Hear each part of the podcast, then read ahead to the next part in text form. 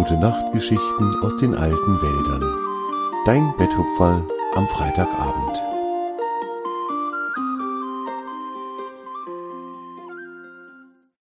Das Tanzfest der Schmetterlinge.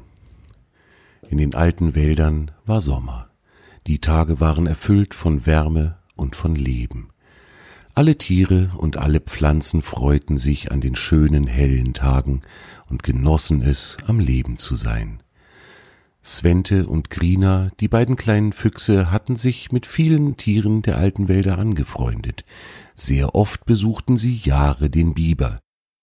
Jahre liebte die beiden Fuchskinder sehr und freute sich immer, wenn sie bei seinem Biberdamm auftauchten und nach ihm riefen. Oft setzten sie sich dann gemeinsam ans Ufer des Forellenbachs und unterhielten sich. Jahre wusste so viele Geschichten, und die beiden Fuchskinder hörten ihm so gerne zu. Auch heute hatten sich die Fuchsgeschwister wieder auf den Weg gemacht, um ihren Freund zu besuchen. Sie liefen fröhlich am Ufer des Forellenbachs entlang, sie bewunderten die Schönheit der Blumen, sie freuten sich am Spiel der Forellen im Wasser, und sie waren glücklich, dass sie in den alten Wäldern leben durften.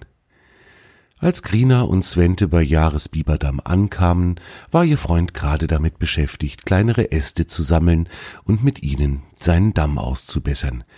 Hallo ihr zwei, das ist ja schön euch zu sehen. Ich muss gerade noch ein bisschen arbeiten. Mögt ihr mir helfen? Das wollten die beiden Fuchskinder sehr gerne, und so begannen sie im Gebüsch nach heruntergefallenen Ästen zu suchen und sie Jahre zu bringen. Der Biber nagte die Äste dann auf die richtige Länge und baute sie geschickt in seinen Damm ein. Nach einiger Zeit und nach vielen verbauten Ästen seufzte Jahre erleichtert auf und sagte zu Svente und Krina, na, das war ja eine tolle Hilfe von euch. Ohne euch hätte ich bestimmt doppelt so lange für die Reparatur gebraucht. Die beiden Füchse freuten sich sehr über Jahreslob, und nun legten sich die drei gemütlich am Ufer des Forellenbachs in das weiche Gras und schauten den Wolken zu, wie sie langsam und friedlich über den Himmel zogen wie Segelschiffe auf dem großen Ozean. Grina erzählte, wie lustig die Forellen heute im Bach gespielt hatten, und Svente berichtete mit leuchtenden Augen von der Schönheit der Blumen, die sie auf einer kleinen Lichtung gesehen hatten. Da waren alle Farben des Regenbogens dabei, schwärmte er, und Jahre lächelte. Er freute sich immer über die Erzählungen der kleinen Füchse, und er hörte ihnen so gerne zu. Hm, wart ihr eigentlich schon mal auf der großen Schmetterlingswiese hinter dem Elfenweiher? fragte er seine Freunde. Dort leben mehr Schmetterlinge als sonst irgendwo auf der Welt. Und sie spielen den ganzen Tag in den Blüten der Blumen. Das würde euch bestimmt gefallen, da bin ich mir sicher. Svente und Grina sahen den Biber mit strahlenden Augen an. Das klang ja herrlich. Und den Weg zum Elfenweiher kannten sie, denn sie waren schon oft mit den Hasenkindern oder mit Jave dem Reh dort gewesen, um ein wenig im Weiher zu baden oder einfach um die Elfen zu besuchen, die dort in der Nähe ihr Dorf gebaut hatten. Ui, da wollen wir unbedingt mal hin, sagte Grina. Nicht wahr, Svente? Schmetterlinge sind doch so schön und so lustig. Svente nickte nur kurz. Er war in Gedanken schon auf der Schmetterlingslichtung, lag im Gras und schaute den Schmetterlingen dabei zu, wie sie von Blume zu Blume flogen. Jahre musste lachen. Er hatte gewusst, dass die beiden Füchse die Schmetterlingslichtung gerne kennenlernen wollten. Dass er mit seiner Frage eine so große Begeisterung auslösen würde, das hatte er hingegen nicht erwartet. Svente und Krina wurden etwas unruhig. Sie wollten so gerne gleich zur Schmetterlingslichtung aufbrechen.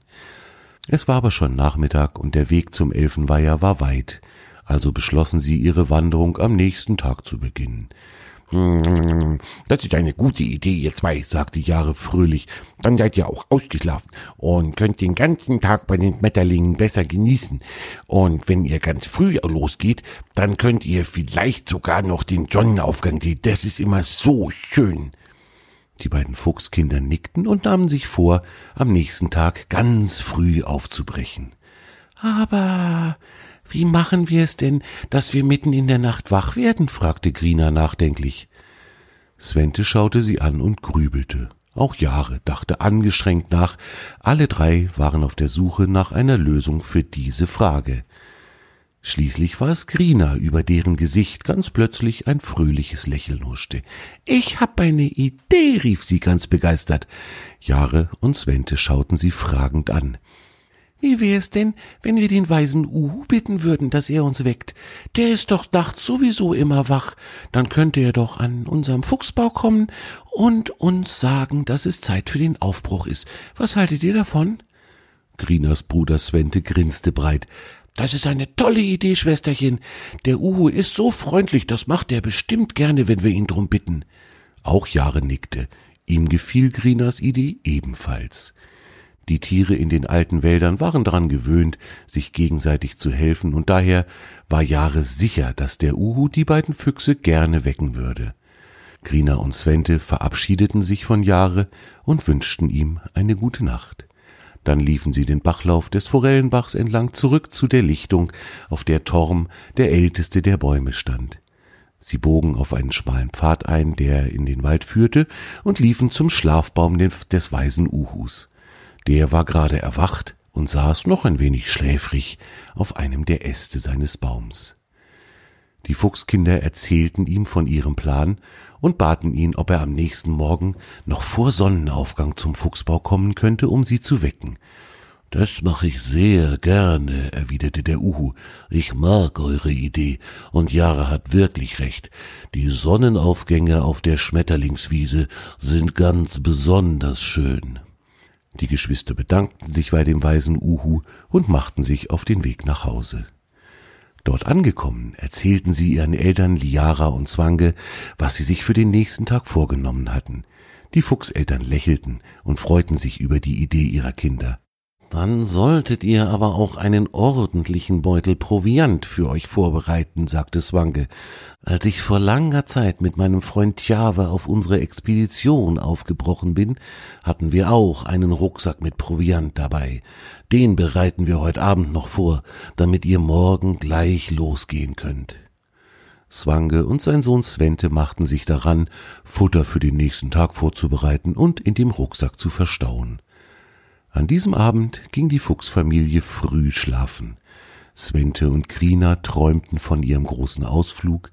Swange ging in seinem Traum erneut mit Jave dem Reh auf Expedition und die Füchsin Liara erinnerte sich daran, wie sie nach einem großen Waldbrand in ihrer Heimat in die alten Wälder gekommen war und dort Jahre, Tjave und Swange kennengelernt hatte. Lange vor dem Sonnenaufgang kam der weise Uhu lautlos herangeschwebt, landete vor dem Eingang zum Fuchsbau und faltete seine Flügel zusammen. Dann kroch er vorsichtig in den Gang, der zu Grinas und Sventes Schlafhöhle führte. Die beiden Fuchskinder lagen dicht aneinander gekuschelt im weichen Moos, mit dem die Höhle ausgelegt war. Grina schnarchte ganz leise. Der Uhu zupfte mit seinem Schnabel ganz behutsam an Sventes Ohr und wisperte Guten Morgen, Svente, Zeit zum Aufbruch für zwei Abenteurer.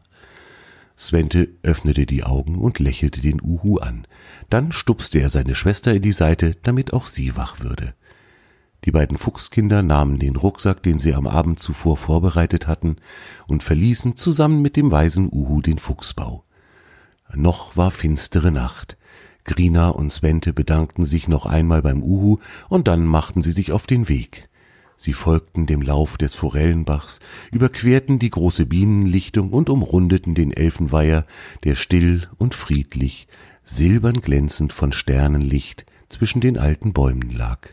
Schließlich erreichten die Fuchskinder die große Lichtung, die Jahre ihnen beschrieben hatte. Das Licht der Sterne tauchte die Lichtung in einen ganz wunderbaren, geheimnisvollen Glanz. Krina seufzte glücklich und schaute ihren Bruder an. Keiner der beiden mochte jetzt sprechen, denn manchmal ist die Zeit richtig, um zu schweigen. Langsam dämmerte der Morgen und dann stieg über den Bäumen die Sonne aus dem Leichennebel, der dort hing. Die Geschwister sahen, dass Jahre und der Uhu recht gehabt hatten. Der Sonnenaufgang war wirklich besonders schön. Kaum, dass die ersten warmen Sonnenstrahlen auf die Lichtung fielen und das Gras und die Blumen wärmten, öffneten die Blumen ihre bunten Blüten. Beinahe zur gleichen Zeit kamen die ersten Schmetterlinge auf die Lichtung geflattert und schwebten von einer Blüte zur nächsten. Immer mehr und immer mehr Schmetterlinge versammelten sich auf der Lichtung, und Krina und Svente saßen im weichen Gras und schauten dem lustigen Treiben zu. Sie freuten sich, dass sie diese Wanderung unternommen hatten. Als die Sonne ihren höchsten Punkt erreicht hatte, geschah etwas Erstaunliches, mit dem die Füchse nicht gerechnet hatten. Alle Schmetterlinge auf der Wiese flogen zur Mitte der Lichtung und versammelten sich dort. Und dann nahm der riesige Schwarm der Schmetterlinge plötzlich eine neue Form an. Über der Lichtung schwebte nun ein riesiger Schmetterling, der aus vielen tausend kleinen Schmetterlingen bestand und der in allen Farben der Natur schimmerte. Dieser riesige Schmetterling schwebte langsam und elegant über die ganze Lichtung, und dann bewegte er sich immer schneller. Grina und Svente saßen regungslos da und schauten mit offenen Mündern diesem wunderschönen Schauspiel zu. Sie ahnten, dass sie gerade an einem besonderen Moment teil hatten. Und genau so war es auch. Die Schmetterlinge feierten nämlich auf diese Art ihr jährliches Sommertanzfest. Der Tanz der Schmetterlinge dauerte sehr lange, und die kleinen Füchse waren glücklich, dass sie zuschauen durften. Einer der Schmetterlinge hatte sich sogar zum Ausruhen auf Grinas Nase gesetzt und hatte das Fuchsmädchen angegrinst. Am Abend machten sich Svente und Grina wieder auf den Heimweg. Sie kamen am Elfendorf vorbei, wo sie den Elfen noch eine gute Nacht wünschten, und schließlich erreichten sie ihren Fuchsbau. Swange und Liara sahen schon von weitem die glücklichen Gesichter ihrer Kinder, und sie wussten, die beiden kleinen Füchse hatten einen wundervollen Tag verbracht. Grina und Svente, die beiden Fuchskinder, hatten ein Erlebnis gehabt, das für immer in ihren Herzen wohnen würde. Das war deine gute Nachtgeschichte aus den alten Wäldern für heute. Torm und seine Freunde wünschen dir eine gute Nacht. Schlaf gut und träum was Schönes.